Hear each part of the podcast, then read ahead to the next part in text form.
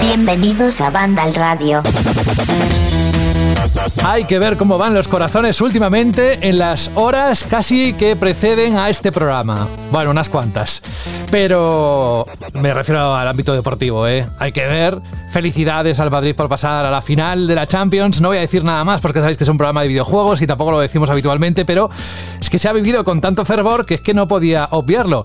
Y claro, tengo aquí a, a Rubén que quiere cantar el himno del Madrid. He dicho, hombre, no hace falta. Rubén Mercado, muy buenas. Muy buenas. No, no, no estoy bien de la garganta. No, no puedo cantar. Además, no, no, esa canción no me la sé. Me sé otras, pero esa precisamente no me la sé. Pero felicidades, felicidades. Eh, hay que decirlo ya está. Seamos de los colores que seamos. Eso, es, fue todo un espectáculo deportivo y además supongo y, y, vamos, me imagino que no te perderás la final, ¿no? En París es. Ese día tengo que hacer fotocopias. Creo que no la voy a poder ver. Venga, va. Bueno, oye, eh, Rubén, ¿qué tal la semana? ¿Cómo ha ido? Bien, la semana bien intensa como siempre y con ganas de que llegue el jueves para, para poder estar aquí y poder llegar a todos vosotros en cuanto esto esté colgado, vamos.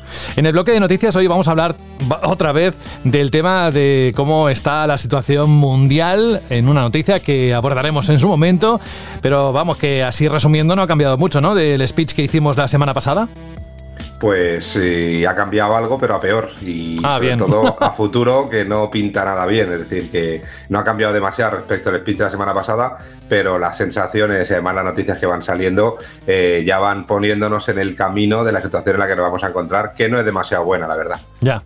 Es que además los plazos se alargan, pero seguro que estás al día de supervivientes. ¿A que sí? No, la verdad es que no. La qué mal, es que no. qué mal, qué mal. Fuera, fuera del programa. Es que ya no sé quién eres, no eres Rubén Mercado. No sé quién eres. Va, venga, eh, fuera broma. Bienvenido, gracias por estar aquí. Tenemos a Alberto González. Muy buenas, Alberto. Muy buenas, José, ¿qué tal? Que ha estado pachuchillo, incluso ahí en el límite de casi, casi no poder estar hoy con nosotros, porque al igual que me pasó a mí hace unas semanas, perdió la voz. Es que ahí todavía sigue la gente eh, ahí cogiendo gripes y hay que abrigarse, que todavía no ha venido el buen tiempo, buen tiempo. Algún día sí, la temperatura va subiendo, pero hay que cuidarse, Alberto. Y encima ayer, que también fue una jornada eufórica en lo deportivo, pues llega un momento en que dices, madre mía, me voy a quedar como la sirenita, ¿no? Sin voz alguna y teniendo que comunicarme por el, por el mensaje de texto. Qué, qué, qué vergüenza. Con lo que me gusta ni hablar. Mira. Como la eh, sirenita, ¿por qué? Porque te has salido cola. Eso. Es que- Iba a decir lo mismo. Lo malo es que pienso igual que Rubén, con lo cual, dos mentes que piensan igual, eh, en fin, eh, hay algo ahí que falla. Dejamos lo de la cola. Vamos a saludar ya a colación a Jorge Cano. Muy buenas, Jorge. Hola, buenas. Que nunca dejamos de sorprender en las intros de los programas. Pero bueno, oye, que te pregunto lo mismo de siempre. Mira, hoy te lo pregunto incluso a, título personal, porque no he estado muy pendiente de la actualidad en los últimos días. Hay noticias de última hora, de los últimos minutos, que también vamos a abordar en el bloque dentro de un ratito, Jorge. Pero así, ¿cómo ha estado la semana? Cuéntanos. Bueno, el lunes por la mañana, que fue fiesta en unas cuantas comunidades en España, entonces teníamos a la redacción casi la, más de la mitad estaba librando. Y nos levantamos y anuncian esta compra de, de los estudios de Square Enix, de la parte de Eidos y Crystal Dynamics y demás. Y bueno, pues sorprendente, he empezado bien la semana, ¿no? Como con esa noticia que, que ha sorprendido, a- ahora lo comentaremos por, por- por los motivos por los que ha sorprendido tanto. Y bueno, pues eh, fue como, bueno, empieza, empieza movidita la semana, empieza, ¿sabes? Y luego sí que se ha ido apagando, la verdad. Luego la actualidad no ha sido tan, no ha, no ha sido tan- no ha podido mantener el nivel con el que empezó, que fue una noticia así muy, que hizo mucho ruido. Pero bueno, que nada, ha sido, ha sido una semana tranquilita. Ya cuando empecemos a avanzar en mayo, yo creo que se va, se va a animar la cosa. Vaya que sí, porque estamos viendo que se apuntan en el calendario fechas que no podemos obviar y en eso consistirá, aparte de lo que vamos a comentar en los próximos minutos. Estará también con nosotros Fran Gematas, pero todavía no está. Yo creo que está cogiendo esta costumbre, no, pero está cubriendo una cosa eh, ahora mismo para Vandal y llegará dentro de un ratito para contarnos lo que sabe, lo que ha visto, sus impresiones sobre el esperadísimo Overwatch 2. Y con estos mimbres vamos a hacer un cesto precioso que le podéis poner flores, el Día de la Madre que lo hemos dejado atrás, en fin, que hay un montón de acontecimientos, pero sobre todo, el más importante de todos es que vosotros, tú, tú, tú y tú, estéis ahí. Radio. Empezamos con lo que decía hace un momento el bloque de noticias, con lo que decía Jorge sobre la compra de Square Enix. No sé si os habéis enterado, pero por si acaso, ahora mismo os lo contamos. Y es que Embracer Group anunció este pasado lunes la compra de los estudios occidentales de Square Enix Crystal Dynamics, Eidos Montreal y Square Enix Montreal, adquiriendo también su catálogo de licencias con títulos tan importantes como Tomb Raider, Deus Ex, Thief, Legacy of Kane y más de 50 juegos clásicos. La compra de estos estudios asciende a 300 millones de dólares que invertirá para profundizar en varias tecnologías. Ahora os lo cuento, una cantidad realmente bastante pequeña si tenemos en cuenta el tamaño de los equipos, el éxito de algunos de esos juegos y la valoración de algunas compras a las que estamos acostumbrados y acostumbradas en los últimos meses. Square Enix mantendrá sus desarrollos, eso sí, y licencias japonesas. También se queda con las licencias Just Cause, Riders y Life is Strange, que no estaban desarrolladas por sus estudios occidentales, sino otros externos. Sin embargo, Embracer se hace con algunos nombres tan potentes como decía antes como Tomb Raider, que si recordáis confirmó el desarrollo de su próximo juego y tiene una nueva película en marcha, con Deus Ex o el recordado Legacy of Kane que ahora podría contar con remakes y nuevas entregas. ¿Y en qué lo va a invertir? Pues ni más ni menos que esos 300 millones de la venta de varios estudios en NFT Agarraos, ¿eh? NFT y la nube. Literalmente, dice Square Enix en ese comunicado, la transacción ayudará a la compañía a adaptarse a los cambios en un entorno de negocio global, estableciendo una mejor distribución de los recursos, lo que ayudará a aumentar el valor de la empresa para acelerar el crecimiento de los negocios clave en el entretenimiento digital. La transacción permitirá lanzar nuevos negocios con la inversión de campos de blockchain, inteligencia artificial y la nube. Yo os doy tiempo, segundos, para que vayáis digiriendo esto tranquilamente. Y ya os cuento para acabar la noticia y que puedan intervenir el resto de compañeros, algo que tiene que ver con esta música.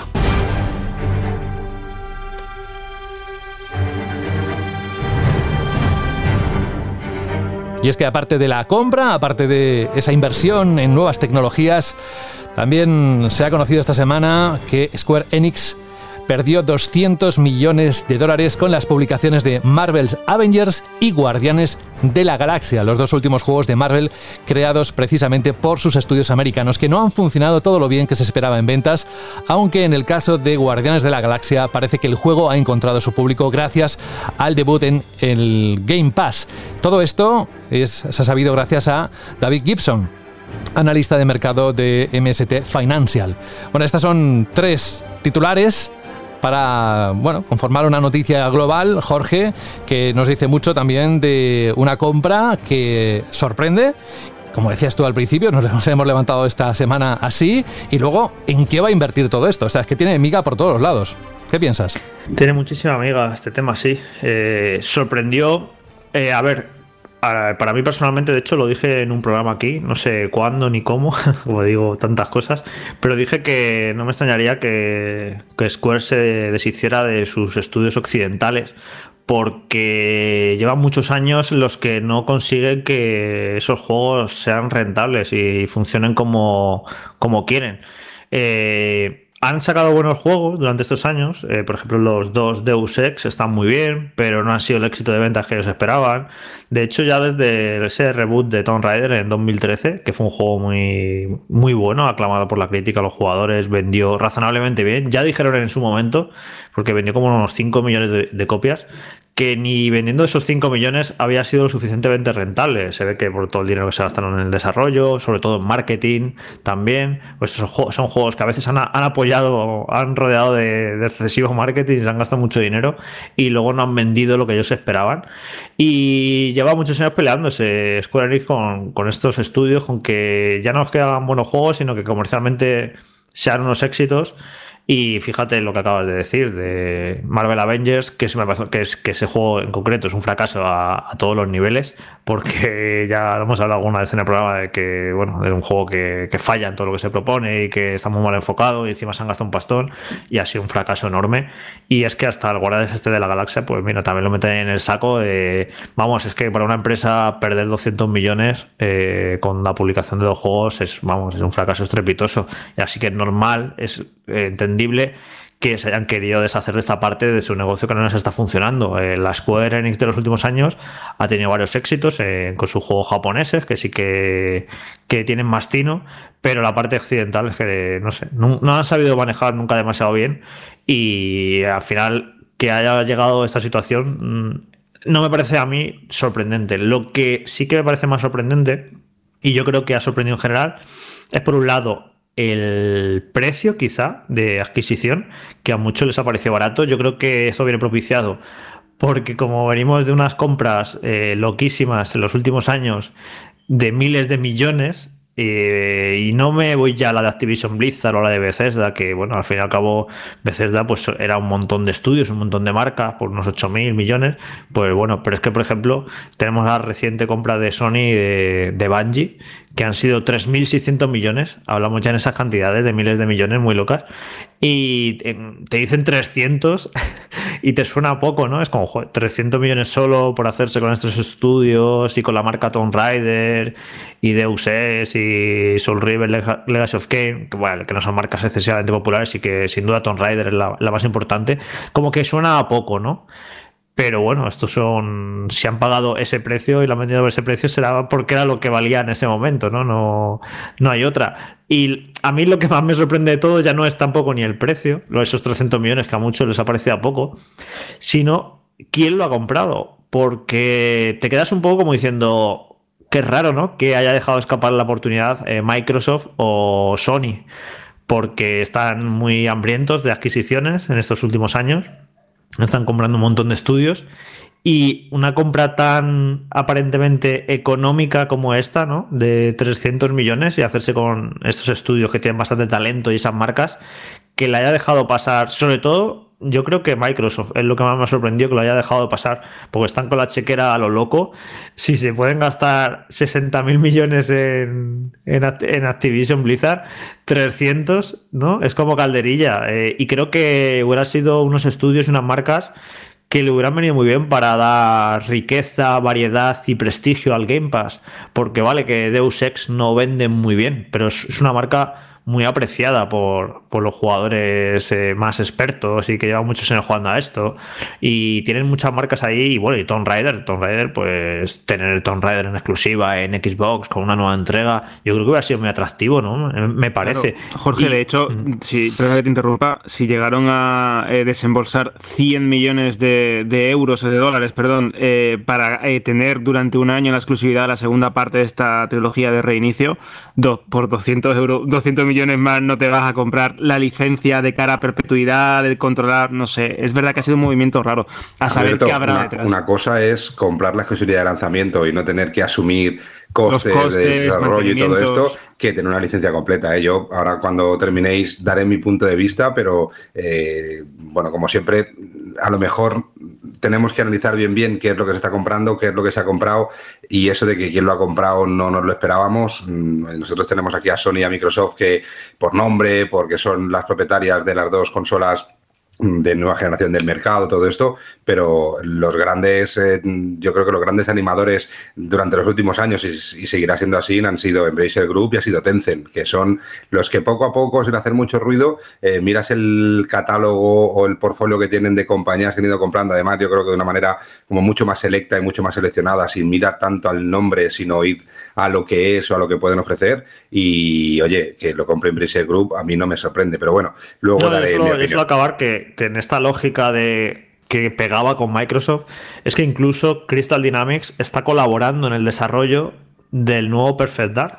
O sea, eh, que ya en su momento lo comentamos, me pareció extrañísimo que Square Enix cediera a su estudio con más talento occidental para desarrollar un juego que no le pertenece y que pertenece a Xbox. Ahora entendemos un poco por qué les dio igual, pero el movimiento lógico, ¿no? Si Sí, casi, de hecho, dicen los rumores que, incluso ahora podría estar capitaneando el desarrollo de ese Perfect la propia eh, Crystal Dynamics.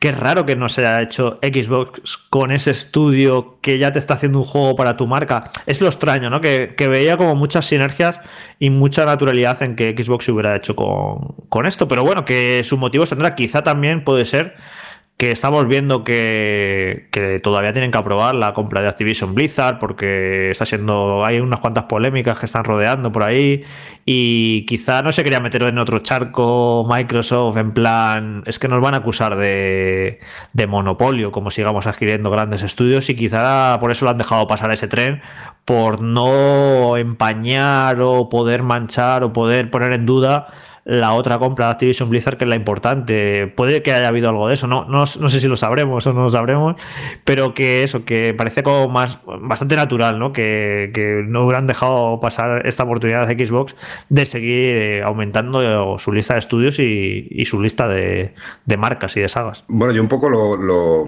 el lunes cuando salió noticia y pues nos sorprende, ¿no? Oye, ¿qué ha pasado? Blizzard Group eh, ha comprado Square Enix, pero la parte más eh, occidental de Square Enix, es decir, los estudios como más europeos, eh, han comprado IPs súper potentes, pero que eran súper potentes. Es decir, una cosa es cuando compras una empresa, tienes que fijarte un poco en lo tangible, en lo que puedes sacar un rendimiento rápido. Tú no puedes comprar pasado, tienes que comprar presente y futuro, sobre todo porque lo que quieres es rentabilizar, ¿no? Las cosas que tengas ahí IPs interesantes como Soul River, Legacy of Kane, todo esto, bueno, sí, eh, está muy bien y ahora para todos nosotros pues nos encantaría que volviera a salir, que volvieran a hacer una IP, pero esto tardará su tiempo.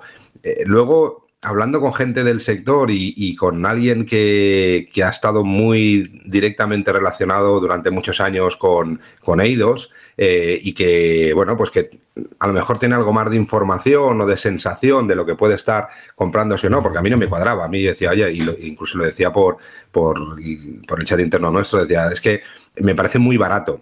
Pero luego te puedes analizar y dices, bueno, me parece muy barato, ¿por qué? ¿Comparándolo con qué? Pues comparándolo con estas grandes adquisiciones, como Activision, como Bungie, como, muchas otras, que tienen presente y que tienen futuro, es decir, tienen cosas en desarrollo.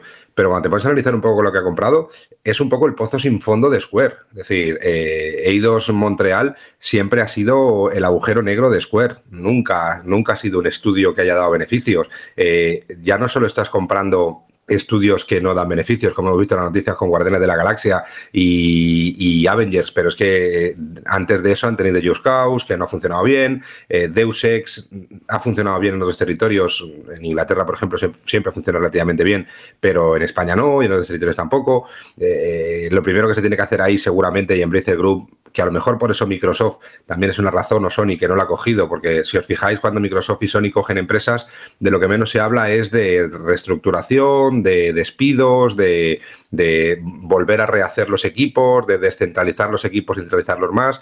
En cambio, Embracer Group y Tencent, que al final son grupos de inversión, nunca han tenido problema en decirlo y, seguramente aquí tengan que hacer una criba bastante grande. Es decir, que, aquí no nos pensemos que ahora eh, Embracer Group ha comprado esto y la semana que viene van a poner a todos los equipos de desarrollo y venga, vamos a hacer un Tomb Raider de puta madre eh, nuevo, vamos a hacer eh, un nuevo Soul River que los usuarios lo quieren. No, no, aquí seguramente lo primero que hayan, que lo que tengan que hacer es reducir costes y esos costes, por desgracia, siempre se reducen con personal. Y eso hay que sumarlo. Cuando, cuando vas a despedir a gente, cuando vas a despedir a gente, eso también es un coste que no sale como coste de compra, pero sí que sale como coste de, puesta en marcha o de limpieza o de, o, de, o de inversión. Vamos.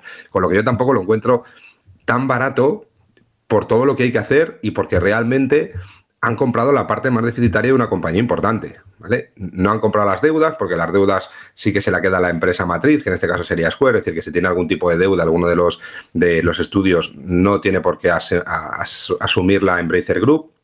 Pero sí que han comprado estudios que si vamos mirando no han hecho últimamente nada que realmente sea rentable, con lo que han pagado 300 millones de dólares por empresas que lo único que han hecho en los últimos 10 años es dar pérdidas y muchas pérdidas.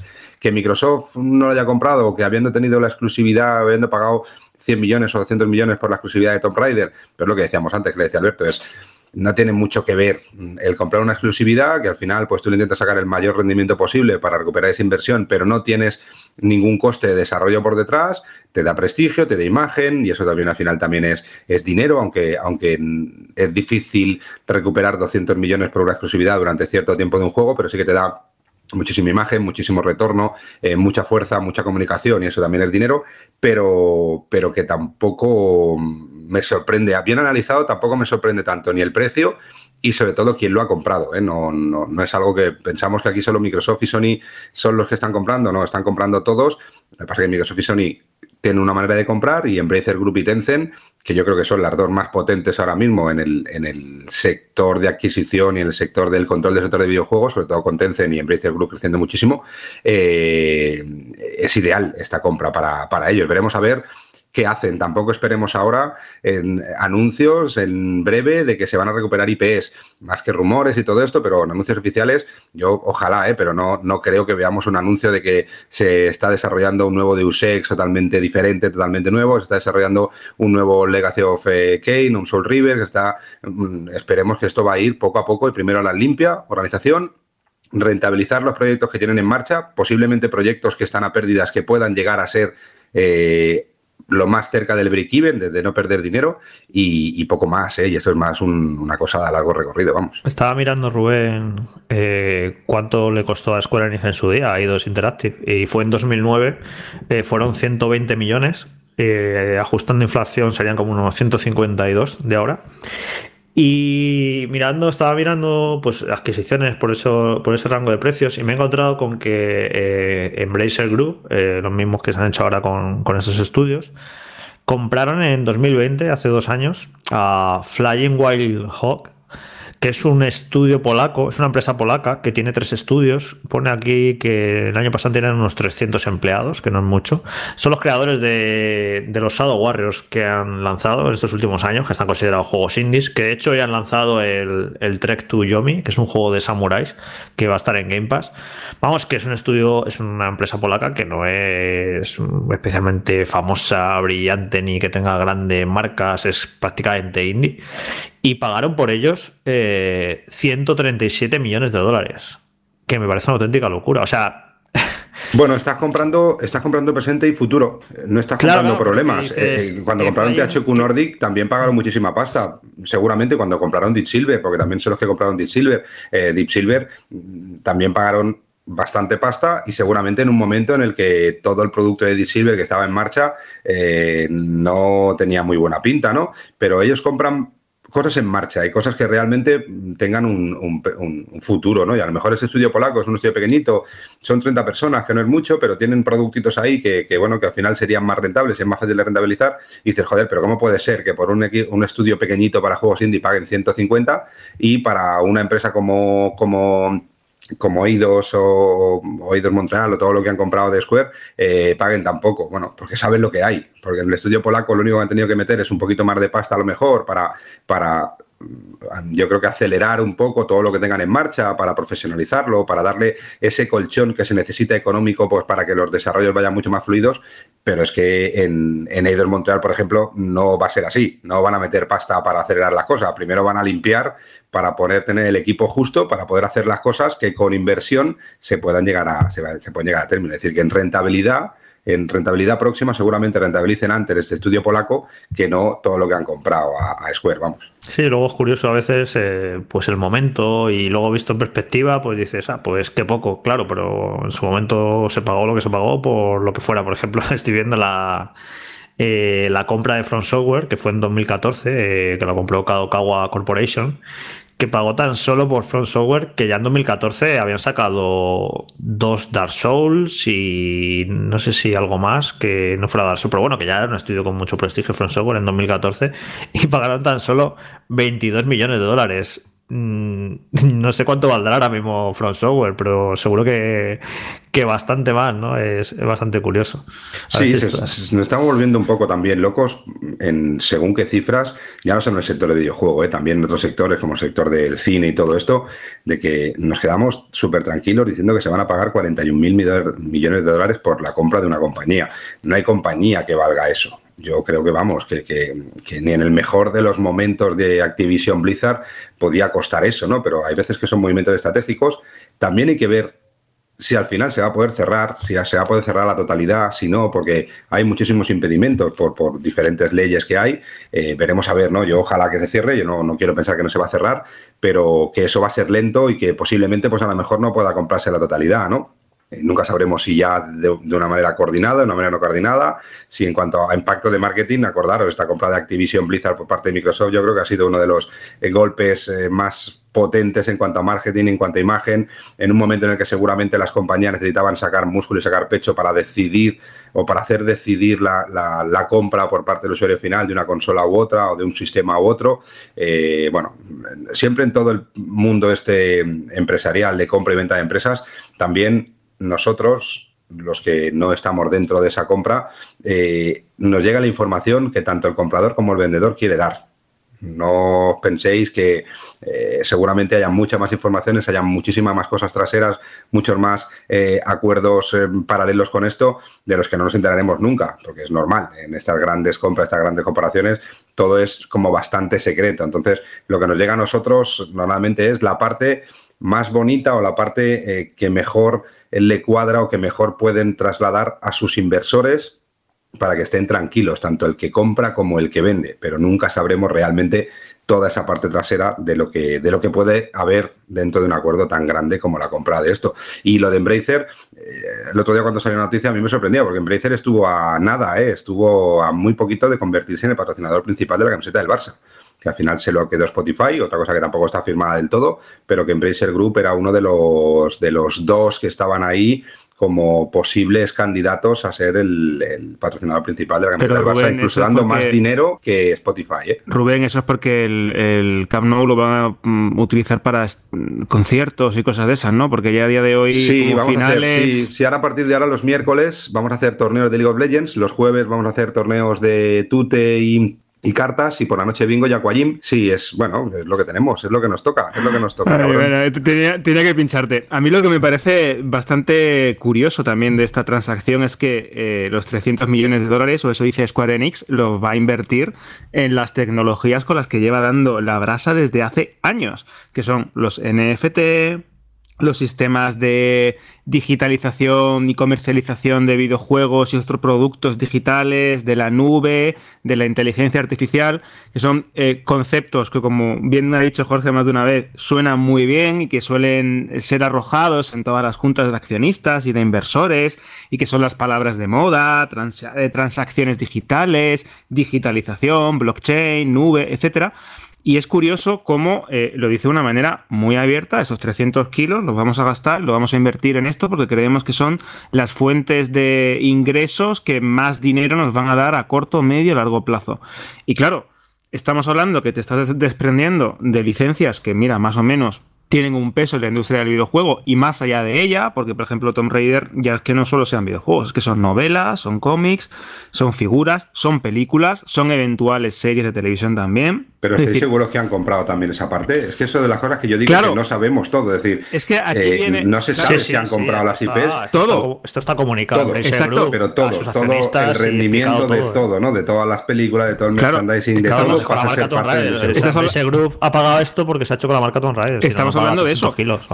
Es que es, realmente una inversión, una inversión de catálogo de cara al futuro. Y claro, eh, cuando dices que vas a desembolsar esta cantidad o que recibes esta cantidad y lo vas a poner todo en la misma cesta y te lo vas a gastar todo en NFTs, en blockchain, en inteligencia artificial, que bueno, esto último puede ser bastante inteligente, ¿no? Eh, a largo plazo, o en la nube, pues no sé, sobre todo cuando ya hay grandes actores, ya hay grandes corporaciones que se encargan también de competir ahí, como por ejemplo Microsoft, como Sony o como otras grandes eh, corporaciones tecnológicas.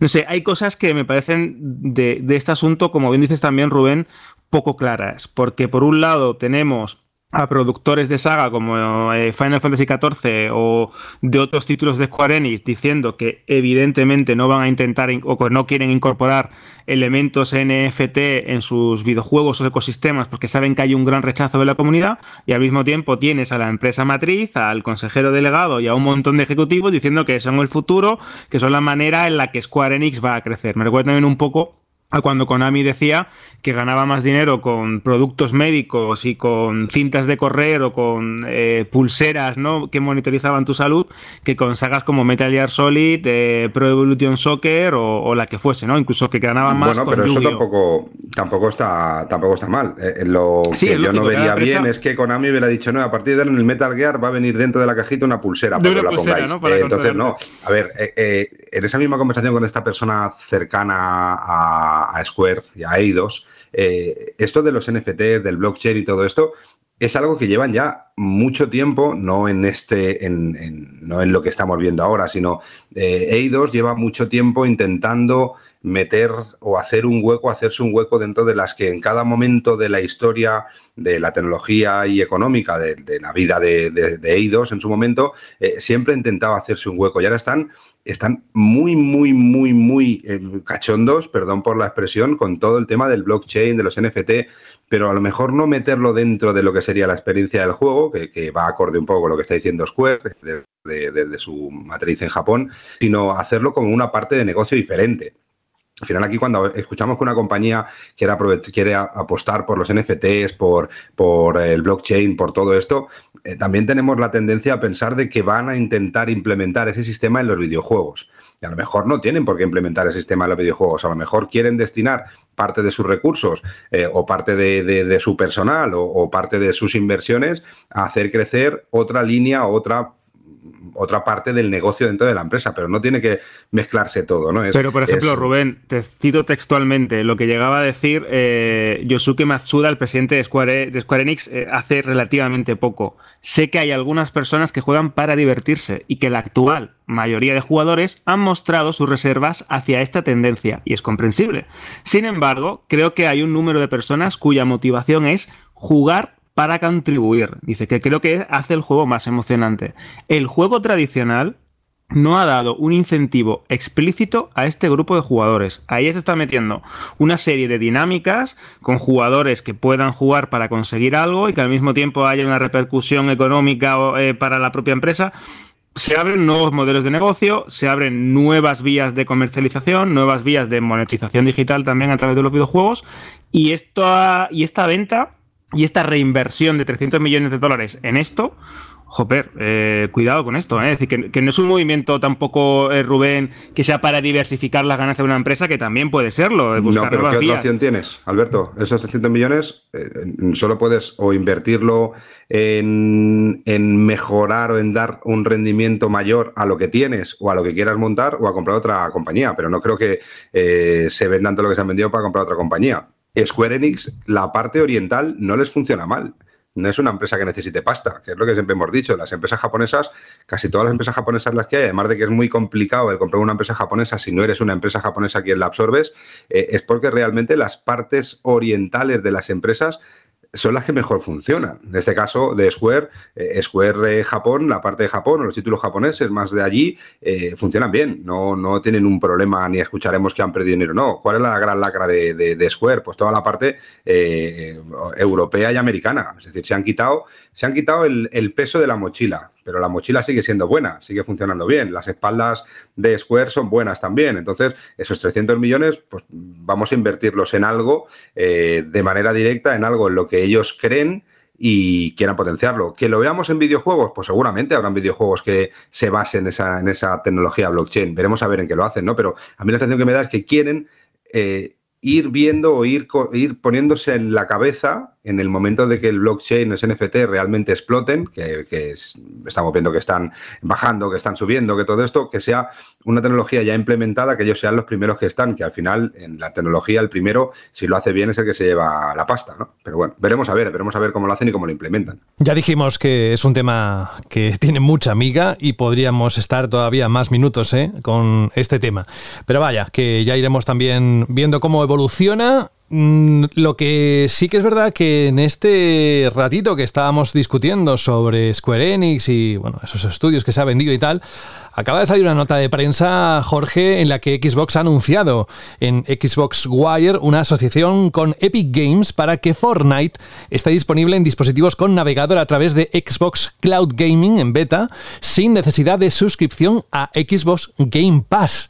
Esto puede sentar un precedente muy grande y puede abrir la puerta a que muchos otros juegos free to play pasen por la nube sin necesidad de tener ninguna suscripción. Eso debe estar muy, muy medido, ¿no? Por Microsoft. Sí, es un movimiento muy interesante y muy ambicioso y me gusta porque también es un poco hacerle la 13-14 a, Apple porque Fortnite no se podía jugar en dispositivos de iOS por, ya sabéis, todo lo que ocurrió de la disputa legal que de hecho estaban en juicio y demás.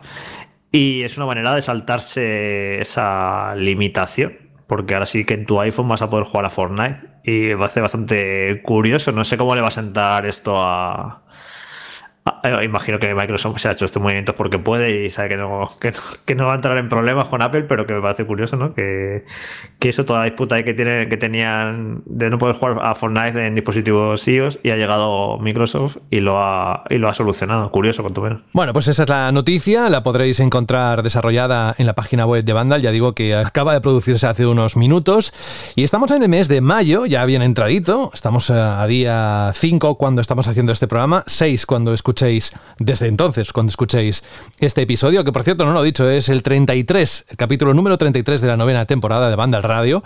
Y es una época en la que semana a semana, al menos últimamente, hemos dicho, oye, pues ya entramos en periodo de rumores, en periodo de, de anuncios, de fechas en el calendario. Hay que tener muy en cuenta que este año no habrá E3, ni en formato presencial ni en formato digital. Tampoco lo hubo en 2020 y no faltaron eventos digitales donde las distintas marcas nos presentaron sus consolas de última generación, ¿recordáis? Y decenas de videojuegos. En 2022 ocurrirá lo mismo y Microsoft ha sido la primera gran compañía en anunciar su evento. De hecho lo hizo la semana pasada, pero no teníamos el programa, así que lo hacemos ahora. Es el Xbox y Bethesda Game Showcase, que tendrá lugar el domingo 12 de junio a las 7 de la tarde, hora peninsular española. Pero no ha sido hasta hace nada que nos hemos enterado de que durará una hora y media. Los de Redmond han abierto una web oficial en el dominio de xbox.com dedicada al evento y ahí hay una opción para agregar al calendario la presentación. Si lo hacéis, la cita desvela la duración de este evento, de este Game Showcase, que comenzará a las 7 y terminará a las 8 y media, por lo que todo apunta a que tendrá la misma duración que el año pasado, esa hora y media que, bueno, la verdad es que fue el año pasado la forma en la que celebraron de manera conjunta Xbox y Bethesda esa unión ¿no? en el pasado evento del E3, bueno, en su evento particular digital. ¿Qué se puede manejar? Pues el nuevo Forza Motorsport, digo títulos que pueden salir, Starfield por supuesto, veremos algo más ya que sale el 11 del 11, nueva saga Hellblade 2, Fable, Above, incluso puede que haya un nuevo gameplay de Redfall, bueno, podemos hacer una quiniela si queréis y divertirnos un rato, pero bueno, ya todos más o menos tenéis las los títulos que pueden salir ahí y esas apuestas que, o deseos que quisiéramos no escuchar y ver. Bueno, aparte de eso, también muy, muy, muy reciente, esta misma tarde, casi antes de comenzar esta grabación del programa de Banda Radio, Geoff Keighley acaba de, el Tito Geoff, que lo conocéis mejor así, acaba también de ponernos una fecha a su evento digital. Vamos, iba a decir que nos acaba de poner la miel en los labios, pero no sé hasta qué punto. Bueno, será el jueves 9 de junio a las 6 de la tarde cuando tenga lugar esa nueva edición del Summer Game Fest así es como lo llama, y la verdad que el tío seguro que nos va a dar la turra en los próximos días un montón de veces a través de las redes sociales. Y precisamente a través de ahí, a través de Twitter, ha hecho este anuncio. Y además reza lo siguiente, dice, sintoniza un espectáculo de varias horas varias horas en directo con anuncios de nuevos juegos, invitados especiales de la industria del juego y mucho más. Presentado por Geoff Cayley mm, y habrá un día de los desarrolladores con I Am 8-Bit. Bueno, esto es un poco el adelanto de lo que vais a ver también en la página web de Vandal en los próximos días. ¿Qué os parece esto? Fechas que anuncian que tendremos mayo, no lo sé, pero junio movidito, ¿eh? Bueno, para quien tuviera miedo de, como no hay E3 oficialmente, que se pensaba que no íbamos a tener el típico mes de junio, pues ya da igual que haya E3 o no haya E3 oficialmente, porque los grandes eventos, pues como estáis viendo, pues van a, van a estar ahí. Y seguro que estoy seguro que Nintendo va a anunciar también su Direct importante del año, que también será por ahí, por esas fechas, como suele ser habitual.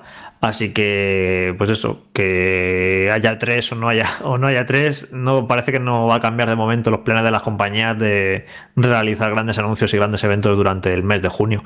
Así que, bueno, pues eso eh, ya es tradición, ya ese evento de Microsoft el domingo y demás. Y también ya el de apertura este del Summer Game Fest, que el año pasado estuvo muy bien. Fue cuando vimos ahí el primer eh, tráiler de Elden Ring, que se le, se leopardísima.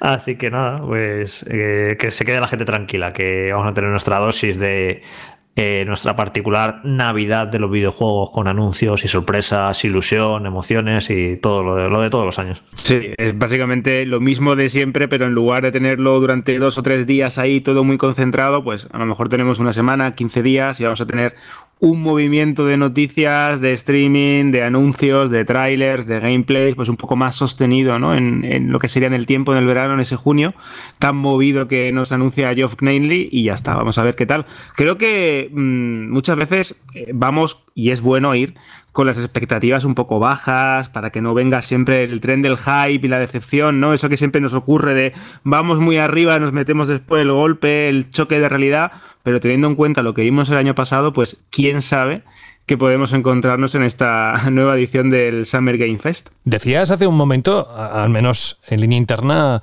Alberto, que se iba a proyectar en cines IMAX o cómo es esto? Exacto, lo ha puesto también en, Twitter el propio Geoff diciendo que no sé si supongo que será algo limitado a Estados Unidos, pero todo este evento se va a proyectar en cines IMAX, en, por lo menos en Estados Unidos, así que puedes imaginar, ¿no? Allí viendo ese tráiler. El no, el el cabezón de Geoff. Ahí. Exactamente, allí luciendo con lo que le gusta a él salir en pantalla. Imagínate en una pantalla de, no sé cuántos metros cuadrados en una sala de cine, ¿no? Pero pues es, interesante también esto de, de abrir los cines a, otro tipo de evento más allá de las películas. Los últimos años pues hacen conciertos, eh, proyectan también eh, obras de teatro, musicales. Y bueno, pues mira, eh, una fiesta del, videojuego, una presentación de gameplays, de anuncios, un showcase por todo lo alto, también es una buena manera, ¿no? De, pasar una buena tarde de verano, ¿no? Viendo ahí tus juegos preferidos o los anuncios más importantes en una pantalla con tu Coca-Cola y tus palomitas y compartiéndolo, ¿no? También con un montón de gente. Pues yo creo que no es mal plan, ¿eh? De hecho, antes de que hable Rubén y nos comente un poco también cómo cree él que será la Gamescom, que es en agosto, pero bueno, digamos que se abre la veda ¿no? para este tipo de eventos que si no fuera, a pesar de que es Mr. Ego, es decir, podemos tener una opinión y la hemos dicho muchas veces, la hemos expresado a favor, en contra de Geoff Cayley, pero si no hubiera esto, posiblemente, bueno, quedaría un, verano no cojo, porque habrá más eventos, Jorge, pero le da salsilla y aunque sea solo para meternos con él, también dinamiza un poco el, hecho de, bueno, estamos todos los días con noticias de, de videojuegos y quieras o no, es un pequeño epicentro que nos da mucho juego, ¿no? A mí no me gusta, la verdad, lo que ha pasado estos dos últimos veranos, el de la pandemia y el del año pasado de que parece como un, e un E3 descafeinado e interminable que se arrastra por, durante las semanas, porque lo, bonito del E3 era que todo se concentraba en una semana, toda la intensidad, todos los anuncios. Sí que es cierto que había anuncios previos o eventos previos, pero lo gordo era todo en una semana y esa semana lo dabas todo y te veías mil eventos y trabajabas mil horas y no dormías y tal. Todo esto que era muy bonito todos los años y ya está, pero es que lo de los dos últimos veranos es, venga, vamos a esparcir todos estos eventos eh, y muchísimos con poquísimo interés y que no merecen casi ni evento propio y los parcen durante semanas. Y al final tienes una sensación de estar en un perpetuo evento que no acaba nunca, que empieza en junio, pero eh, se estira hasta julio y luego llega agosto y empieza otra vez la Gamescom. No sé, vamos, eh, a mí no me ha gustado nada cómo ha ido estos dos últimos veranos y muchísima gente se quejó. Bueno, lo del año pasado ya del E3 que sé que hicieron fue un esperpento. Eh, y bueno, vale que hay eventos que merecen la pena, como el de Microsoft, que seguro que sabes que va a estar muy bien lo que haga Nintendo, que como todo lo de Nintendo Direct, que será muy interesante. Y luego esta presentación que del Summer Game Fest del jueves, que seguro que estará bien, porque ya lo vimos el año pasado, que nos dejó cositas importantes. Pero más allá de estos tres eventos, luego hay un montón de eventos, burrela, que, estás ahí como que le presta media atención, que sí, ni que no, pero luego no merece la pena y la gente se decepciona y son aburridos y, se hace un poco pesado, se hace un poco bola. Eh, no sé si esto va a mejorar respecto a los dos últimos veranos, pero bueno, la gente también irá aprendiendo. Es en plan, pues sabes dónde tienes que que dedicar tu atención y tus, eh, y tus ojos y pasar un poco de lo demás y ya cuando se haya algún anuncio pues ya te enterarás y ya está, pero ah, fue un poco pesado, vamos, lo de los dos últimos veranos, de es que ya cualquiera te monta un evento, como no es mucho el coste de montar un evento en streaming, de poner ahí cuatro anuncios, pues todos los días con saraos. Y la mitad, bueno, la mitad o el 60-70% de esos saraos mm, no merecen la pena. Y se hace un poco pesado el tema. A ver cómo lo organizan este, este año y con por dónde van los tiros. Y, pero yo creo que deberían aprender un poco de lo que ha pasado, que yo vea a la gente que ya se quejaba y estaba un poco harta de, esta dinámica de todo el mundo haciendo su, propio evento. Yo, además de todo esto, tenemos que añadir ahí eh, Gamescom, que Gamescom yo creo que va a ser la primera gran feria o gran evento de videojuegos internacional que se celebra en Alemania, que será, si no recuerdo mal, el 20, del 25 de agosto al 29 de agosto, es decir, hay hay tres días que es para profesionales y luego tres días más que es para eh, o dos días que es para público general, que se va a volver a abrir a público general, que yo creo que es el gran éxito de esa feria era que estuviera abierta al público general, además de la zona internacional, la zona más de negocios, que para las eh, empresas y para la prensa la verdad es que estaba muy bien, pero bueno, volver a ver ferias como Gamescom con tantísima gente eh, abiertas, sobre todo en Alemania, que seguramente tienen bastante o han siempre ha tenido más restricciones que nosotros, y también es una fecha en la que aprovechan algunas compañías para comunicar cosas. Yo qué sé, yo creo que va a haber poco tiempo, es decir, que, que será complicado el que alguna compañía se guarde cosas, porque tampoco creo que tengan tantas cosas para guardarse como para lanzarlo una parte en el evento de, del Geoff Keighley, otra parte en el evento de Microsoft, si es algo para Microsoft, algo que puedan guardarse para, para Gamescom, o a lo mejor lo que aprovechan ese año Gamescom es para poner en las manos de los jugadores que vayan físicamente allí cosas que hayan presentado en los dos eventos anteriores, ¿no? Es decir, que eh, sí que es verdad que se presenta un verano movido con muchos eventos, el de Microsoft, por supuesto, tengo muchas ganas porque creo que eh, Microsoft va a querer seguir sacando pecho, eh, veremos a ver el otro evento qué tal va, qué tal no va, pero me parece que es muchos eventos históricamente en el que enseñan muchas cosas demasiado cerca con poco que enseñar, que ese es el gran problema. Así que me alegro por un lado, pero por otro lado tengo mis dudas porque seguramente alguno de ellos será de que decir, madre mía, ¿para qué me he esperado? ¿Para qué me he conectado? O puede que este año, como decía Jorge, después de dos muy saboríos, nos encontremos con un tercero donde hay mucha chicha, precisamente por todo el tiempo que ha habido hasta que han podido preparar algo. No lo sé. Os podría decir también que me encantaría que hubiera una presentación, algo sobre este título. Pero es que la noticia que os voy a contar ahora tiene que ver con que Ubisoft ha quitado del frente del desarrollo de Prince of Persia, Las Arenas del Tiempo Remake, a sus estudios de India. El proceso creativo estará ahora a cargo de Ubisoft Montreal, el estudio responsable del juego original lanzado en 2003 y el resto de la trilogía. El título anunciado para PC, Nintendo Switch, PlayStation 4 y Xbox One estaba planeado para 2022, aunque no confirman un tercer retraso. Bueno, tercer retraso era indefinido, pero bueno, la compañía dice que está reevaluando la ambición del proyecto. Y aquí es donde yo creo que está la clave, luego lo comentamos, reevaluando la ambición del proyecto. Fue de hecho en el Ubisoft Forward de septiembre del año 2020 donde se anunció este remake, desarrollado desde cero con el motor gráfico Anvil, pero conservando la estética original, una decisión que hizo arder los foros, las redes, muchas críticas porque no gustó mucho. En diciembre de ese año se anunció el primer retraso, del 21 de enero al 18 de marzo. Y en febrero, si recordáis, se dijo que se retrasaba indefinidamente. En junio del año pasado anticiparon que el título llegaría en 2022, una fecha que teniendo en cuenta el comunicado publicado este pasado martes parece poco probable. Pero vuelvo otra vez a lo de reevaluando la ambición del proyecto. ¿Qué significa, Jorge, esto, Alberto y Rubén, ¿qué significa para vosotros esta reevaluación? Prince of Persia, Las Arenas del Tiempo Remake, puede dar mucho de sí ¿eh? si se hace bien porque se veía que era un remake muy cutrecillo, visualmente muy discreto y hecho con cuatro duros. Y de hecho, bueno, pues eh, Ubisoft lo puso en esos estudios de la India, que no son sus estudios punteros, eh, y daba. Y la gente se, cuando vio ese primer trailer, pues le pareció que no estaba a la altura de lo que se merecía ese juego. Se enfadó mucho, luego todos estos retrasos, y bueno, pues yo esas palabras interpreto con que ahora va a ser un juego un poquito más vistoso, más lujoso, mejor hecho, y con pues eso, un remake eh, bien hecho como se han hecho algunos en estos últimos años. Así que bueno, yo creo que vamos a salir ganando, ¿no? Porque esto lo que estaban haciendo parecía un poco casi volver a jugar al original con unos gráficos un poco mejor, pero no unos grandes gráficos. Y ahora sí, yo creo que lo que van a hacer es pues que sea un remake de estos de como hemos tenido el Resident Evil 2 remake, Final Fantasy VII remake, que en plan con gráficos de ahora realmente y gráficos muy buenos, así que puede ser algo muy muy chulo a ver qué a ver qué hacen. No sé si más allá de los gráficos eh, ya va a ser también, se van a poner a retocar más cosas, en plan que sea un juego lo jugable más actual también, con eh, niveles más amplios o no sé si ahí se van a meter sí o si solo se van a quedar en lo gráfico, pero bueno, yo creo que la gente que se enfadó con lo que he visto la primera vez que se anunció,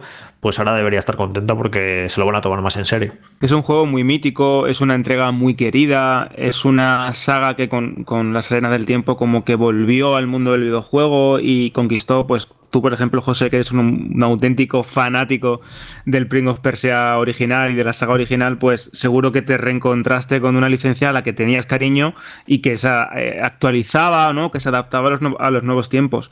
Si no recuerdo mal, el título salió en 2003 y el año que viene se cumplen 20 años el vigésimo aniversario del lanzamiento, con lo cual quizás eh, Ubisoft ha pensado pues mira, este nivel de hate del, fandom, pues bastante merecido por la calidad audiovisual del juego, quizás merezca algo mucho mejor. Pues bueno, buscamos la manera de reformular este proyecto, intentamos darle un poco más de postín, eh, lavado de cara, lavado jugable, como también comenta Jorge, y aprovechamos y lo lanzamos para el vigésimo aniversario el año que viene, pues como merece, ¿no? Como una especie de celebración, como una especie de homenaje a ese juego que literalmente lo cambió todo en la saga Prince of Persia y que inauguró una nueva época como de éxitos absolutos en las 128 bits. Yo, Jorge, he puesto ahora mismo cuando estábamos hablando en el traductor, en el Google Queda Bien Translator, eso de que estamos reformulando y me ha salido algo que yo creo que sería, para que todos lo entendamos, la explicación de lo que es, ¿no? Eh, ¿qué coño de mierda es esto? Vamos a intentar salvar los muebles como podamos, dándole un poquito más de tiempo, a ver si conseguimos no cargarnos la IP con esto que estoy viendo que es infumable. ¿vale? Ojalá me equivoque, pero creo que o hacen algo muy, muy diferente a lo que nos habían enseñado, o directamente se van a cargar un poco todo lo que Prince of Persia nos ha dado en muchos momentos. ¿eh? Yo cuando dicen estamos reevaluando, estamos re, estamos re, no, eh, estamos viendo que esto no hay por dónde cogerlo y tenemos que cambiar el camino y tendremos que, que, que, este retraso no ha servido de nada porque tenemos que volverlo a hacer todo, cambia de estudio, cuando ya cambian de estudio, cuando ya parte del estudio que lo lleva ya no lo lleva, cuando hay esos retrasos y tal, huele bastante mal, por desgracia. ¿eh? Vaya, me has matado toda la ilusión. Yo pensaba que iba a ser algo, un reevaluando. Digo, van a hacer un, no, no, pero reboot. Vamos a, ver, lo que están diciendo es que el juego que, habíamos conocido está totalmente cancelado, se lo han quitado el estudio y lo van a hacer nuevo. Eso. literalmente eso, van a hacer un juego nuevo y lo va a hacer el, mejor estudio de la compañía y lo va a hacer con un valor de producción en condiciones y no va a tener nada que ver. Básicamente el juego que, que estaba haciendo el estudio de la India lo han tirado a la basura, que es curioso porque ese juego yo estoy seguro que estaba casi terminado, porque los retrasos que hubo y tal, yo tiene la pinta de que estaba medio terminado. De hecho, el retraso que hubo, básicamente cuando se anunció el primer retraso gordo, eh, fue como que dijeron, esto era una ñapa y lo hemos retrasado para ver si lo podemos un poco maquear y mejorar un poquito y retocar para que no sea tan cutre. Y se han dado cuenta que, no se que había que hacer el juego entero de nuevo porque no se podía eso arreglar y por eso se lo han llevado para Montreal. O sea que no va a tener nada, absolutamente nada que ver. Y y, básicamente yo entiendo que van a hacer un juego completamente nuevo. Pues entonces olvidaros para el que viene, ¿eh? que yo estoy de acuerdo contigo, ¿eh, Jorge. Yo creo que aquí lo que han hecho es borrar y cuenta nueva, que, imaginaros cómo tenía que estar para que, para que se tire a la basura en la situación en la que estamos, en una situación en la que Ubisoft tampoco es que esté en la mejor situación posible como para, como para tomar estas decisiones, cómo estaría el juego para hacerlo así. Pero entonces, si realmente queremos algo que sea lo que esperamos eh, o lo que nos gustaría. No sé yo si 2023 va a dar tiempo suficiente como para poderlo lanzar. ¿eh? Bueno, Ubisoft no será por un músculo de empleados. Tiene 50.000 estudios y un montonazo de empleados y es la caña que le quieran dar. Que ya que estamos con Ubisoft, por cierto, eh, en las últimas semanas ha habido ciertos rumores de que otra vez, de que, de que bueno, puede ser uno de esos estudios que quisieran comprar. Y esta semana ha salido información de que la familia Guillemot eh, se estaba intentando aliar con una firma para eh, blindar a la compañía de, posibles compras externas y pues eh, comprar entre las acciones que tienen los Guillemot y otras que se pueden y, a las que tienen derecho también ellos pues con esa con esa empresa pues comprarlas y evitar otra vez que, pueda llegar otro estudio otra gran empresa y se haga con ellos. Y entre toda esta información me pareció interesante que salió que tienen unos próximos meses bastante duros y o próximos meses o próximos casi dos años. Básicamente que para el nuevo Assassin's Creed, el nuevo realmente, ahora explicaré por qué, eh, queda mucho, el nuevo Far Cry queda mucho, el nuevo... Eh, eh, no sé si era un Rainbow Six o un Ghost Recon, también queda mucho, que por cierto vaya pereza que, que, el futuro de Ubisoft sean estas sagas que están un poco sobadas.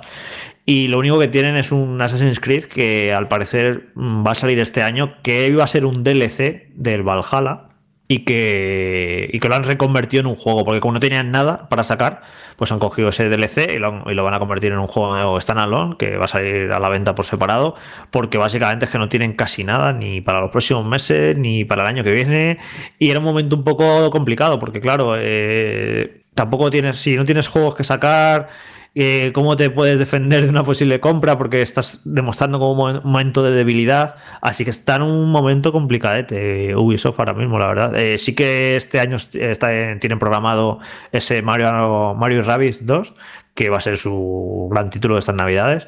Quitando Just Dance, que claro, aquí nos olvidamos de lo que son grandes títulos, pero a veces los grandes títulos no, no son los que más beneficios les dan. Seguramente la franquicia de Just Dance le dé en proporción mucho más beneficio que lo que le da a otras franquicias que han tenido. Yarden vende lo que no está escrito y, es de un seguro. de ¿eh? Dance tienen que ser muy bajitos porque en la licencia de la canción, las canciones, la, licencia de las canciones, y, poco más. Es, un poco el FIFA de el FIFA de Ubisoft, ¿no? Que lo sacan todos los años, todos los años vende y les da ahí tienen su, su dinerito fijo. Bueno, esperemos que ese Prince of Persia, volviendo al título original, vamos al enunciado, sea no solo un remake, sino el comienzo de algo grande para esa franquicia, para esa saga que se lo merece. Bueno, vamos a otro tema que ya es un habitual dentro de nuestros programas. De hecho, la semana pasada le dedicamos un buen tiempo, pero como también dijimos al comienzo de este capítulo, parece ser que la cosa, lejos de ir mm, avanzando en positivo, todo lo contrario. Y lo que queremos contaros es que la crisis esta mundial de semiconductores eh, parece ser que continuará al menos hasta 2024, por lo que será complicado, por decirlo de alguna forma, hacerse con una PlayStation 5 o Series X o una tarjeta gráfica de última generación durante los próximos meses. Así lo espera uno de los principales fabricantes de microprocesadores del mundo, Intel, ni más ni menos. Su director ejecutivo, Pat Helsinger, ha explicado en una entrevista con la CNBC que el problema hasta ahora se ha extendido. Falta maquinaria de fabricación de chips. Por otro lado, para tener otras perspectivas, Lisa Su, presidenta del principal competidor de Intel, que es AMD, como sabéis, y fabricante de los chips de PlayStation 5 y Xbox Series XS, apuntó el pasado diciembre que este año aumentarían la producción y que 2023 sería un gran año para las consolas de Sony y Microsoft, así como para sus procesadores y tarjetas gráficas. Sin embargo, como sabéis, sigue siendo una tarea complicada. Nos vamos a otra compañía bien grande, TSMC, la empresa taiwanesa que fabrica todos esos chips.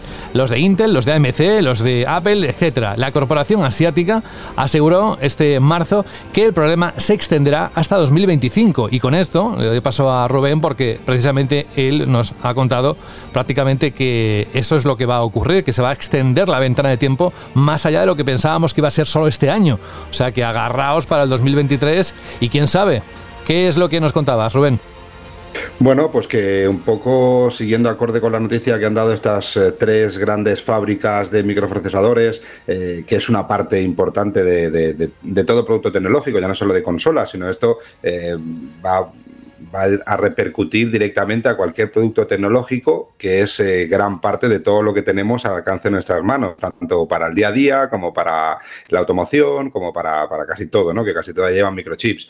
Eh, la situación es esa, pero es que esa es la parte de los microchips, pero es que la situación que está viviendo ahora, ahora China es eh, aún más preocupante. Es decir, estamos viendo y lo vemos en los medios todos los días, como el puerto de Shanghái sigue totalmente colapsado y totalmente bloqueado porque esa filosofía de COVID cero en China hace pues que, solo con dos contagios directamente desalojen el puerto de Shanghái o cualquier puerto.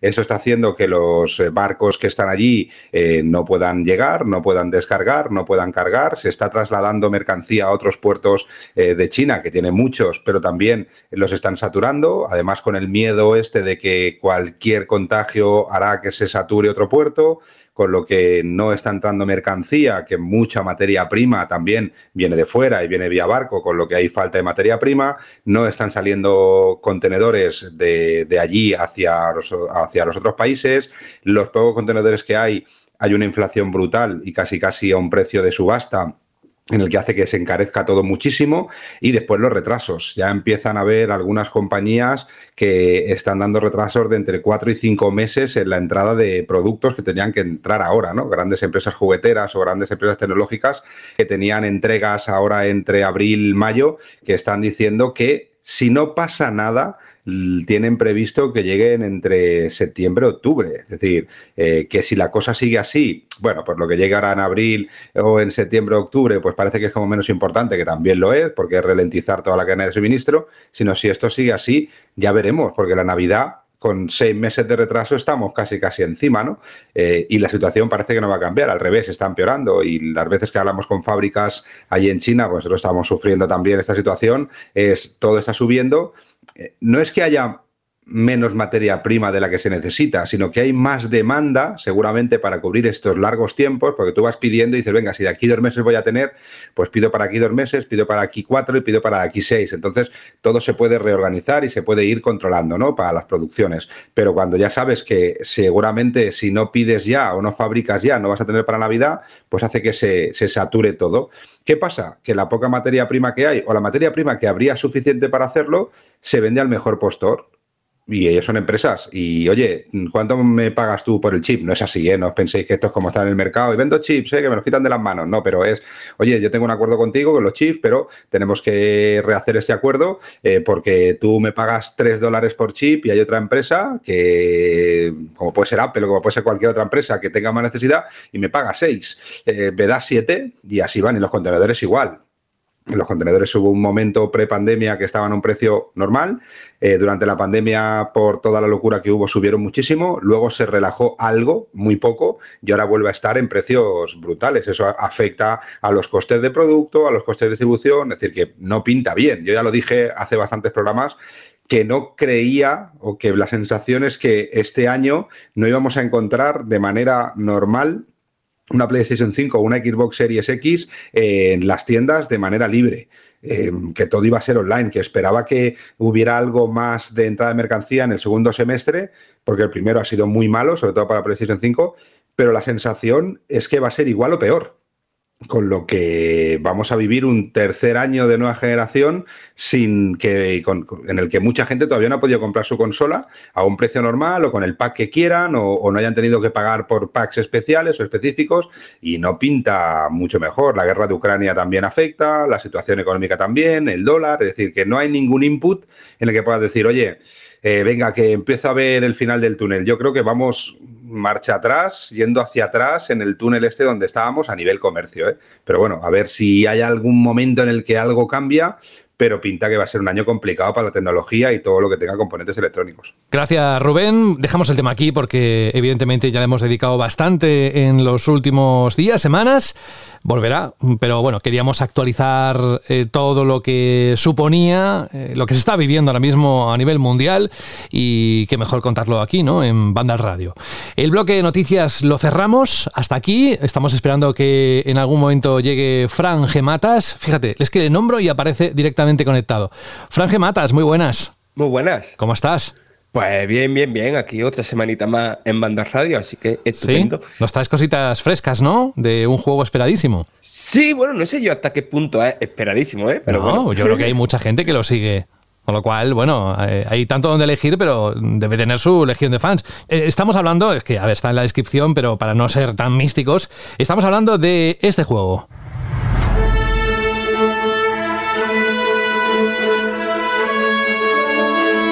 Overwatch, el shooter multijugador por equipos donde cada jugador encarna a un héroe con habilidades, características y roles diferenciados.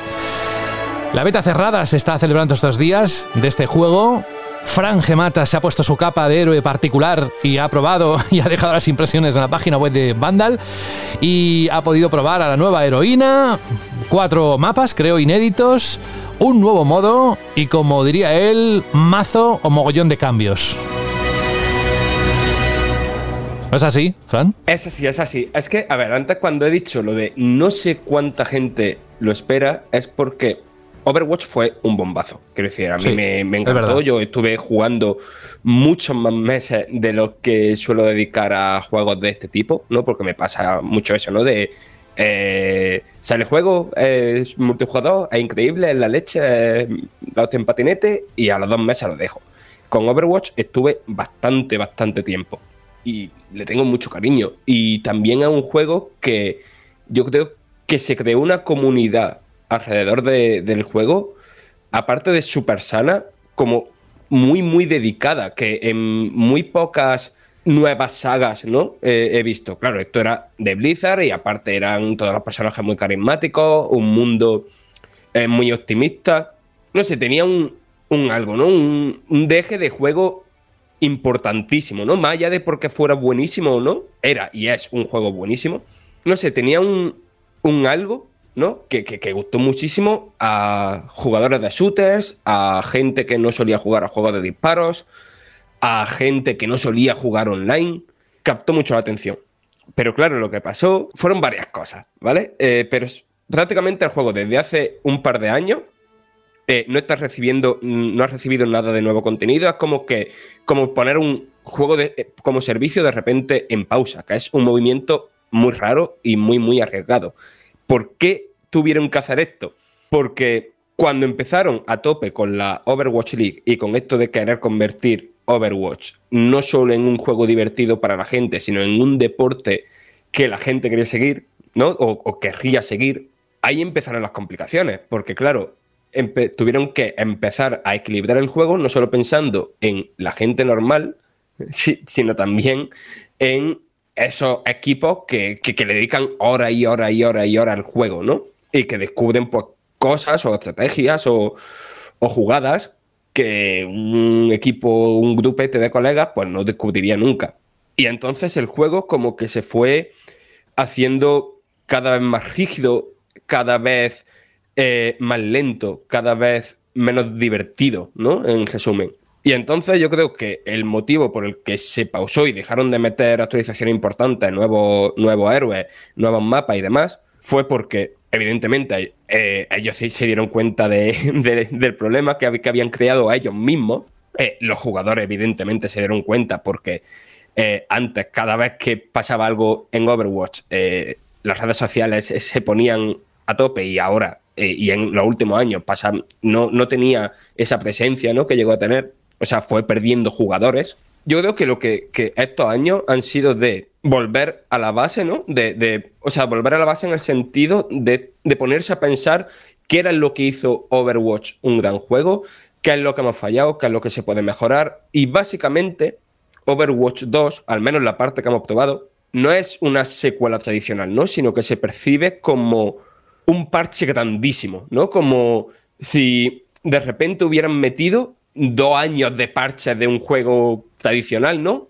De repente, todo ahí. Entonces eso supone un mogollón de cambios, un mogollón de nuevos contenidos, y eso que no están todas las cosas en estas betas cerradas, que, mm, aclaro esto ya, en la beta solo está el, el modo PvP, el jugador contra jugador. Es decir, no está el modo campaña, ¿no? Que con esas misiones cooperativas, con que mejora tu personaje y que repite y que, y que no se ha podido probar eso desde hace tres años, creo, desde la BlizzCon de 2019. Y otro apunte, eh, todo esto del multijugador, eh, esto no lo van a cobrar. Quiero decir, todo Overwatch 2, en lo que es el PvP, esto va a llegar gratis, como una actualización, eso, como una actualización no, como actualización a todos los jugadores que tengan, que tengan Overwatch. Va a ser eso, como un parche muy tocho. Entonces, dicho esto, a mí lo que más me ha servido de, de jugar todas las horas que le he dedicado desde que me dieron la beta ha sido primero recordar lo guapo que está Overwatch, porque está muy, muy guay. Es un juego que, evidentemente, como todos los juegos multijugador, al jugar con colegas, pues mola mucho más, pero que también tiene una manera de crear sinergia simplemente por el diseño de juego, que, que se crean situaciones muy chulas de cooperación eh, sin necesidad de estar comunicándote por chat ni nada de esto. Y aparte de eso, ¿no? Que eso ya estaba, el primer cambio tocho que hay, ¿no? Es que en vez de seis jugadores, ahora hay cinco. no es como al principio de Overwatch, que los roles eran libres, ¿no? Eh, aquí en Overwatch metieron una actualización en la que había que haber, tenía que haber sí o sí eh, dos personas que se cogieron un tanque, dos personas sanadoras y dos personas de daño. Y aquí al reducirse la cifra a 5, eh, se han quedado dos sanadores, dos de daño y un tanque. Esto tiene varias consecuencias. lo primero, las partidas son más ágiles, la importancia de cada uno de los jugadores es mucho mayor, pero sobre todo el que se dedique al tanque, ¿no? A proteger al equipo, tiene una responsabilidad increíble. Quiero decir, eh, un buen tanque te puede hacer la partida y un mal tanque, eh, por muy bueno que sean los demás, eh, te va a llevar a la, a la pantalla de derrota más pronto que tarde, vaya. después también, para adaptarse a esto de los cinco jugadores, muchos mapas han tenido cambios pequeñitos y ha habido ligero ajuste aquí y allá no voy a entrar en detalles, pero hay un mogollón de, de héroes y heroínas que sus habilidades o han cambiado un poquito o un muchito. Y también se ha añadido una nueva heroína que para los que nos gustan más los shooters más tradicionales, ¿no? De lo importante es la puntería y lo importante es el movimiento, les va a encantar eh, este nuevo personaje, Sojourn se llama. Después, evidentemente, aparte de los cuatro mapas nuevos, otro de los cambios más tochos, o sea, cambios, novedades más tochas, es el modo avance. Es complicado explicarlo, ¿vale? Porque sin liarme mucho, pero básicamente es un modo de juego que se juega en mapas simétricos en los que hay un robot que cuando está cerca de él, ¿no? Avanza hacia la base enemiga y por el camino eh, se va encontrando con un muro que lo va haciendo avanzar lentamente hacia, hacia eso, sea, hacia donde están los enemigos y el objetivo es llevar ese muro hasta lo más lejos posible o hasta el final, ¿no? El equipo que lo haga gana. ¿Qué pasa? Aquí los dos equipos, eh, no hay un rol de atacante y defensor, los dos equipos atacan a la vez, ¿no? Y la cosa es que eh, cuando no está ese muro, ¿no? Cuando ese muro ya está muy avanzado, lo que sea, er, ese robot que tú tienes que ir haciendo que avance, se mueve muy rápido, prácticamente corriendo. Entonces, lo que provoca esto es partidas que son como súper dinámicas, en el que las zonas están siempre cambiando y también como los dos mapas que hay ahora mismo de este modo de juego están llenos de, de recovecos y de por zonas desde las casas emboscadas y tal, son partidas en las que hasta que no acaba el tiempo nunca se tiene claro qué equipo va a ganar y que siempre están, no sé, que son muy, muy dinámicas, muy tensas y muy, muy divertidas, vaya. Bueno, Fran, yo creo que la gran pregunta es cuándo va a estar disponible, porque sí, tenemos periodos de prueba, de beta, eh, pruebas preliminares, etcétera, pero mm, todavía no hay fecha o me equivoco. Mm, no, no, no, no hay fecha. De hecho, el juego, eh, por lo que dijeron en un informe financiero de Activision Blizzard, no va a llegar este año. También dijeron que lo iban a lanzar por partes, ¿no? Primero este modo PvP gratuito para quien tenga el original y después esa campaña que sí será de pago. Y la cosa es que lo que han dicho que va a haber más pruebas, que, que esas nuevas pruebas van a tener más cambios, más mapas, más contenido, más novedades, vaya, y que incluso van a llegar novedades a la beta que hay ahora mismo, ¿no? Que acaba el 17 de mayo. Y la cosa es eso, que, que básicamente vamos a estar, creo, todo lo que queda de este año con sesiones de prueba de estas hasta que ya el año que viene, pues salga Overwatch 2, que sin sentirse o sin percibirse como una gran secuela súper innovadora, sí sea el, el, juego que quizá consiga que muchas personas que han dejado Overwatch por los motivos que he comentado antes, eh, le den otra oportunidad y quizás se queden en este universo pues un puñado de, de meses o con suerte años. Bueno, ese es el resumen básicamente de estas impresiones de Overwatch 2.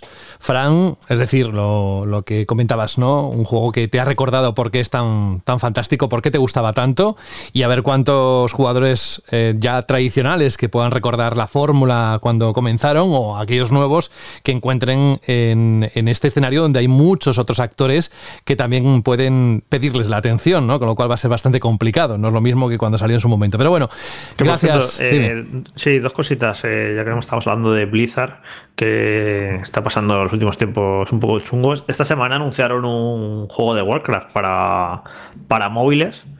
Que no sé cómo lo ha visto Fran, pero eh, el anuncio es como que le ha dado bastante igual a todo el mundo. me, parece curioso la, poca repercusión que ha tenido, ¿no? Que antes Blizzard, cualquier cosa que hacía era como, wow, tal, se creaba una expectación enorme y se hablaba un montón y, y yo creo que hace tres o cuatro años se anuncia un nuevo juego de Warcraft exclusivo para móviles y que parece Mm, en teoría parece bastante bien diseñado y hubiera hecho muchísimo más ruido. Y tengo la sensación de que dio como igual a todo el mundo. Y eso yo creo que habla un poco del momento tan bajo en el que se encuentra Blizzard, de imagen pública, de popularidad y de todo, que, ha perdido...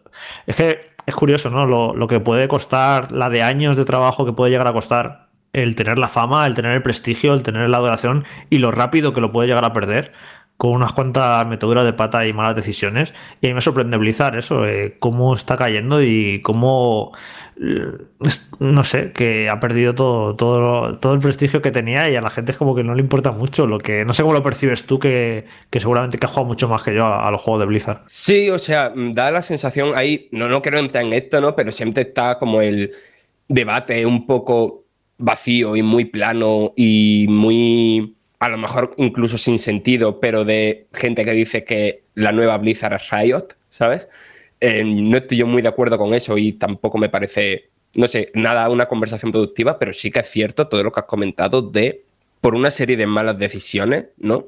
Eh, que, son muchas, es que son muchas malas decisiones a lo largo de los años de, Blizzard Entertainment, eh, cómo han perdido ese lustre que tenían, ¿no? Esa, esa marca, ¿no? Que que sabía que cualquier cosa que saliera de ahí iba a ser no solo un gran juego, porque eso lo sigue haciendo, son grandes juegos, sino un juego trascendente, hiciera lo que hiciera.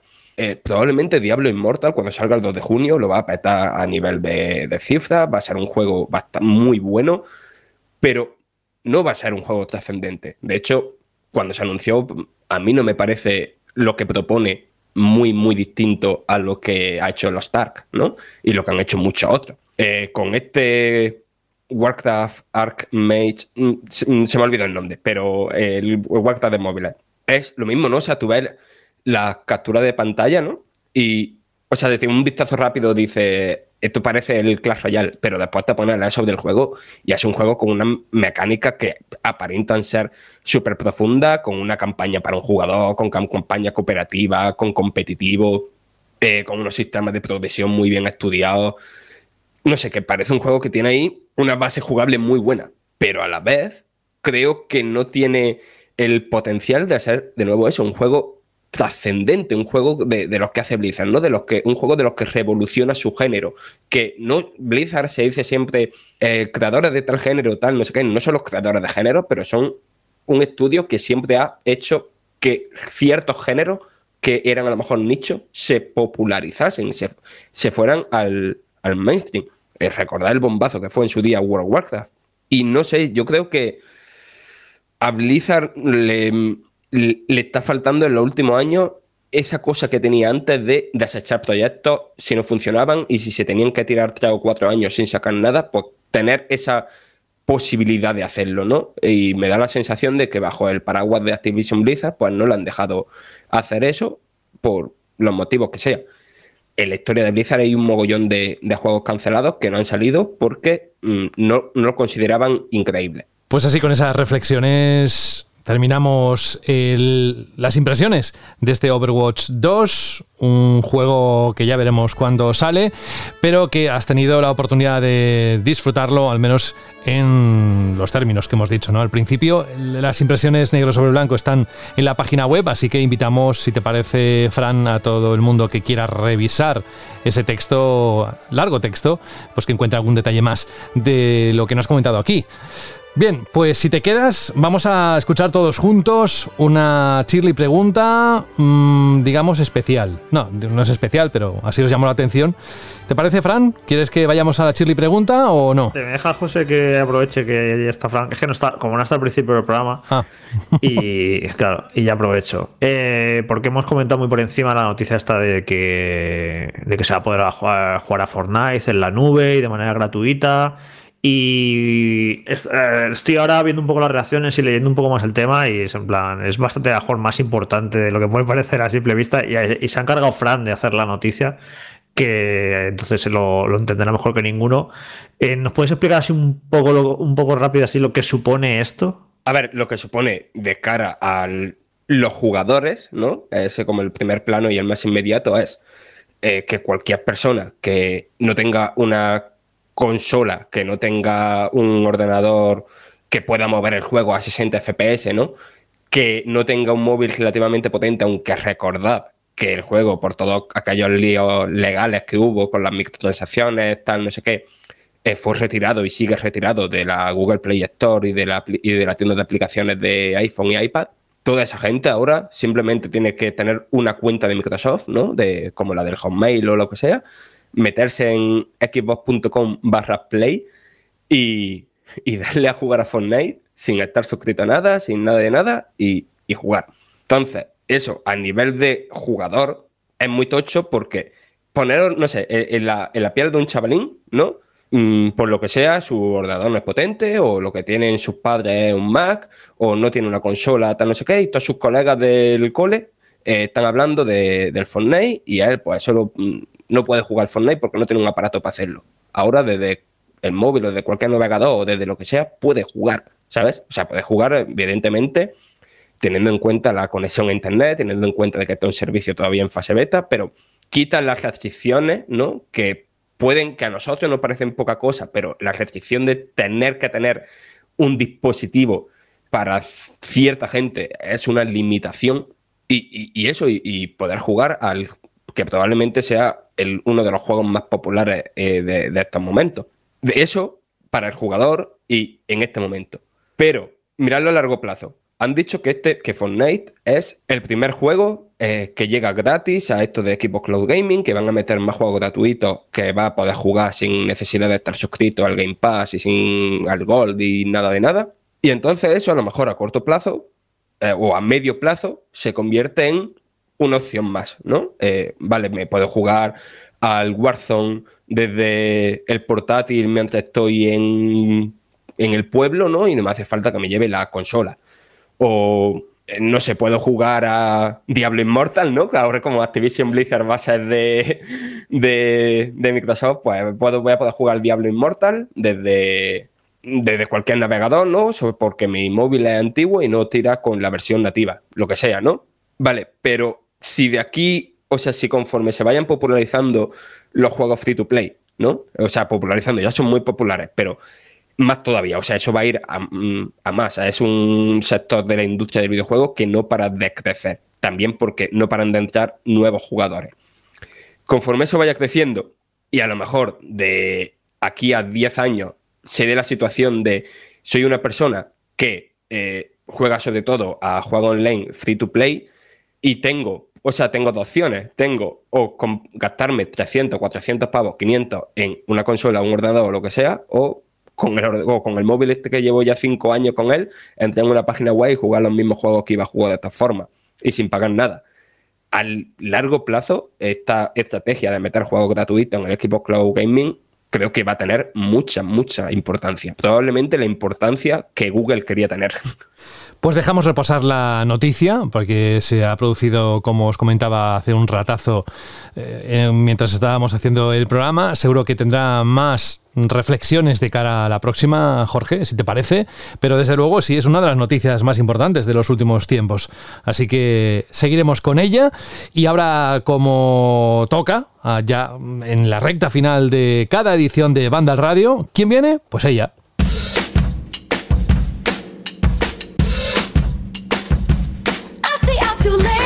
¿Qué pensabais que era Taylor Swift? No, ella es la pregunta. La pregunta, Shirley. Así que me lo he creído hasta yo, José. Sí, estaba mirando bueno. si entraba por la, por la puerta, por la ventana o algo. sí, ¿eh? sí, No, sí. ¿Será verdad? Seguro que estás elevado en tu sitio ahora mismo con tu ordenador y estás a unos centímetros del suelo.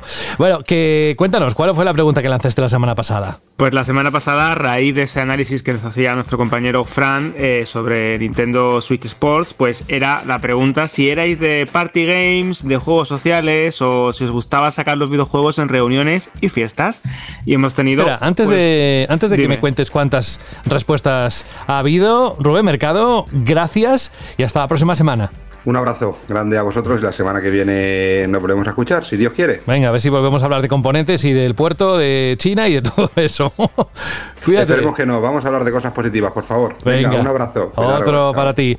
Que decías que has recibido, o hemos recibido unos cuantos comentarios en iVoox. Dinos, compañero. Exacto, vamos a comenzar con el de Mike CD que dice, hola chicos, lo primero es daros la enhorabuena por el invitado, muy humilde e interesante.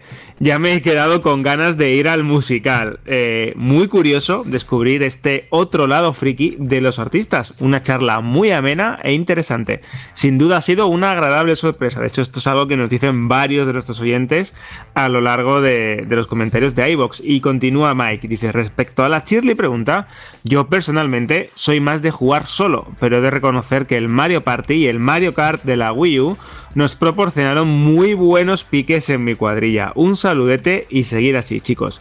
También tenemos otro comentario, de Francisco Jesús Moreno Zacaría, que dice, para la pregunta cheerleader, pues sí, soy de Party Games. Suelo jugar en quedadas con la familia a los juegos de la saga Playlink de PlayStation. Nos juntamos varios, tanto adultos como niños, nos descargamos la app del juego a jugar y a darle. Tengo, casi todos los saber es ganar, los Chin Party, los Franfix, etc. Lástima que no hayan vuelto a salir más. Es verdad que esta línea era muy divertida y te facilitaba mucho eso, ¿no? No tenías que depender ni de accesorios, ni de varias copias de un juego, ni de que alguien se conectara online.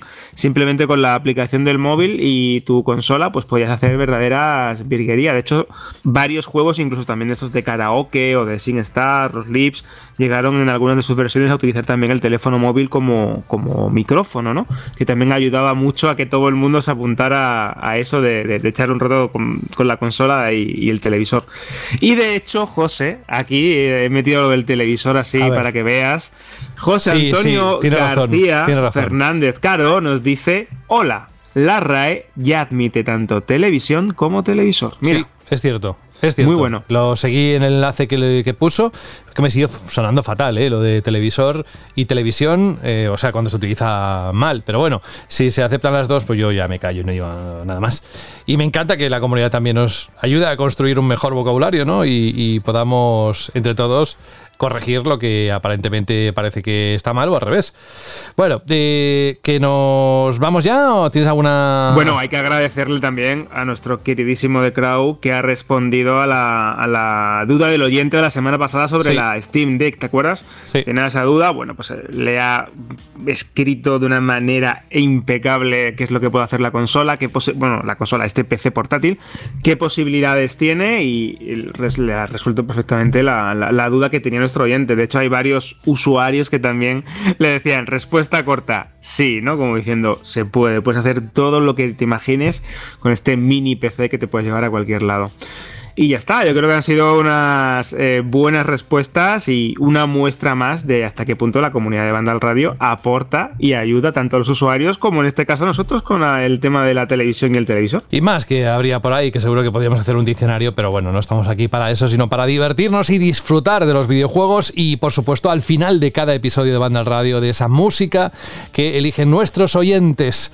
La semana pasada fue un momento muy especial porque un oyente especial, todos sois especiales, ¿eh? pero uno que podíamos contar cosas que, estaba haciendo, que ha hecho, eh, pues pasó por el programa. Si no lo habéis escuchado, si no os ha dado tiempo o lo habéis saltado, os lo recomendamos porque dice cosas muy interesantes. Hasta aquí la edición de hoy. Frank que ha venido así todo lo rápido que ha podido el hombre y nos ha contado todo lo que ha podido también de Overwatch 2.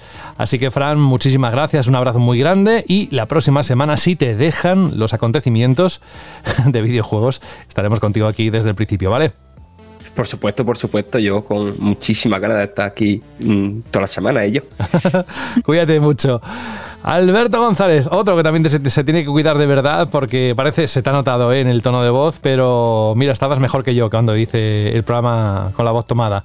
Que descanses mucho y los próximos días antes de que te vayas, tienes que lanzarnos una pregunta para que reflexionemos y te la contemos. Así que cuéntanos, ¿cuál va a ser? Pues mira, el otro día entré en, una tienda y descubrí hasta qué punto eh, sigue la gente comprando por lo menos o intercambiando juegos de segunda mano. Así que la pregunta Shirley de la semana que viene es, ¿seguís recurriendo a la segunda mano? ¿Cuál ha sido vuestro mayor chollo o sorpresa. Yo esto lo voy a dejar en cliffhanger porque os contaré el que descubrí hace unos cuantos días la siguiente semana, que creo que os va a hacer bastante gracia. Así que ya sabéis, pregunta Shirley, tenéis iVox, Vandal, comentarios eh, o correos en radio.vandal.net, mensajes de audio si os apetece.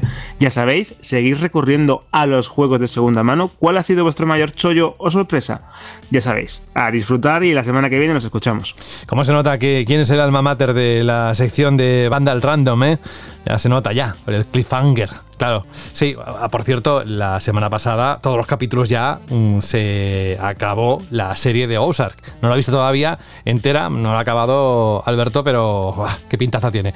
Bueno, el final es muy bueno, ¿eh? No, no cuentes nada. La próxima semana más. Un abrazo. Hasta la semana que viene, José. Un fuerte abrazo. Adiós.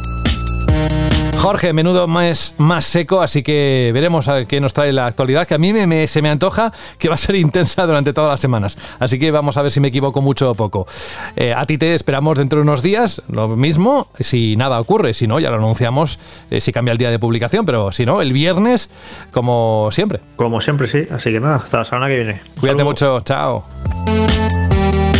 Y nos vamos con un correo de Telatu, o Tellatu, no sé cómo se pronuncia esto, pero dice, buenas Mandalorians, os escribo desde Euskadi, mientras me dejo los dedos en el mando con Elden Ring. Sé, conozco perfectamente esa sensación y nos encanta que nos escribas desde el norte de España. Dice, enhorabuena por el programa, os escucho todas las semanas y me encanta. Quería proponeros una canción para terminar el programa, o mejor dicho, una banda sonora remasterizada, que ahora está de moda remasterizar todo, del juego que más veces me he pasado con mi hermano en la NES y sin duda mi banda sonora de juegos top 1.